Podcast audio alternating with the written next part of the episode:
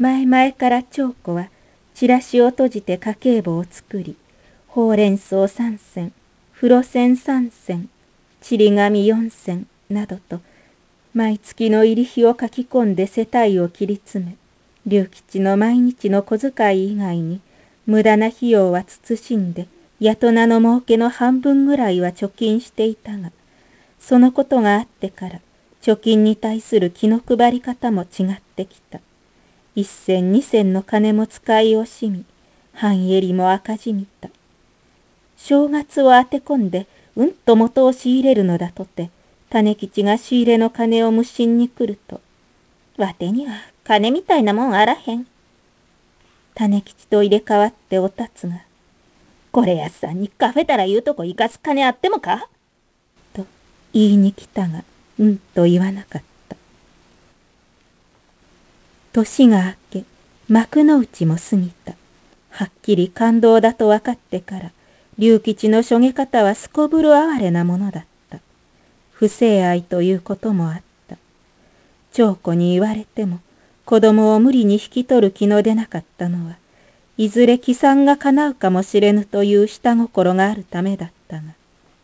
それでも子供と離れていることはさすがに寂しいと、これは人事でなかった。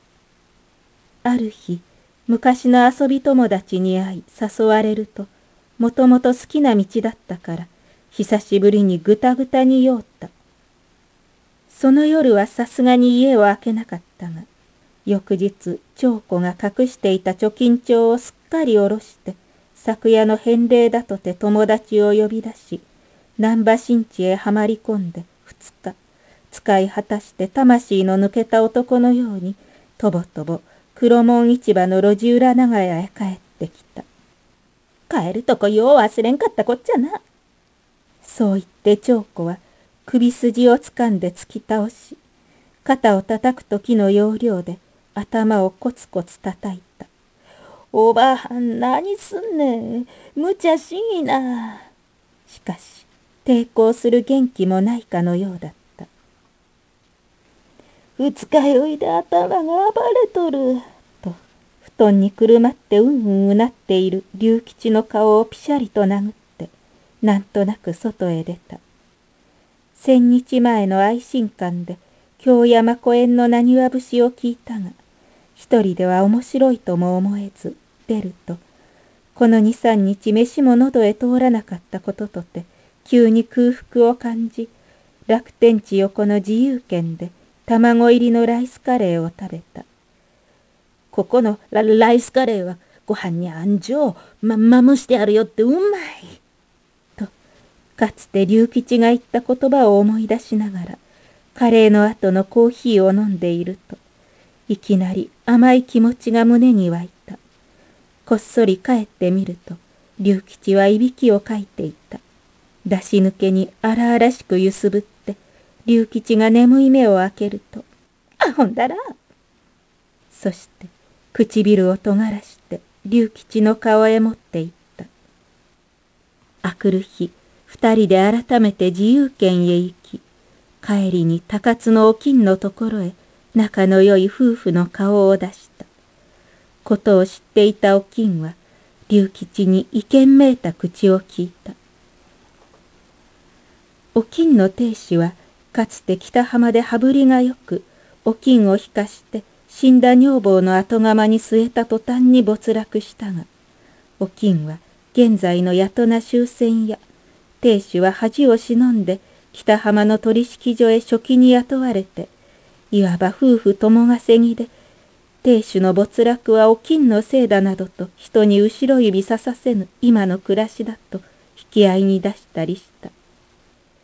これやさん、あんたもぶらぶら遊んでばかりしてんと、なんぞ働くところを探す気があるのかないのか。龍吉は何の表情もなく聞いていた。これやさんの腹はわからんとお金は後で長子に言うたので、長子は肩身の狭い思いがした。が、間もなく働き口を見つけたので、長子は早速お金に報告した。それで肩身が広くなったというほどではなかったが、やはり嬉しかった。千日前いろは牛肉店の隣にあるカミソリ屋の通い店員で朝10時から夜11時までの勤務。弁当自弁の月給25円だがそれでも文句なかったらと友達が紹介してくれたのだ。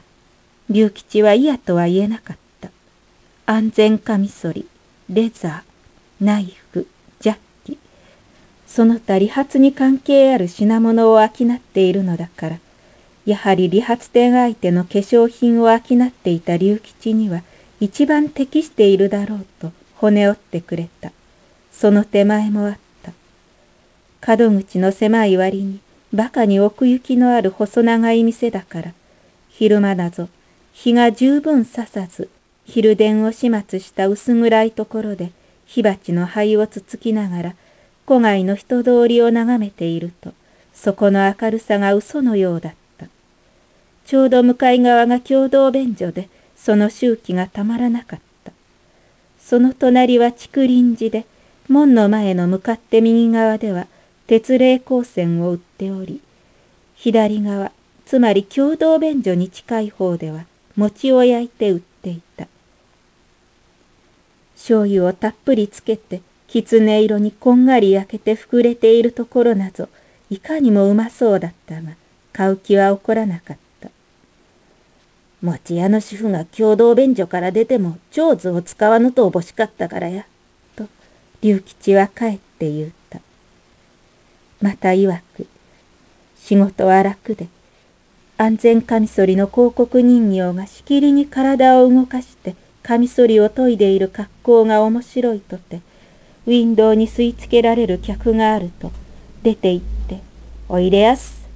それだけの芸で事足りた。長子は、そらよろしおまんな。そう励ました。